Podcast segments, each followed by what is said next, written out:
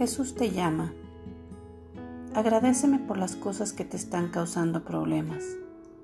Tú estás al borde de la rebelión, casi a punto de alzar el puño y amenazarme. Estás tentado a permitirte una pequeña queja por la forma en que te trato. Es mejor que no lo hagas porque una vez que traspasas esa línea, es posible que torrentes de rabia y autocompasión te arrastren. La mejor protección contra esa tentación es el agradecimiento.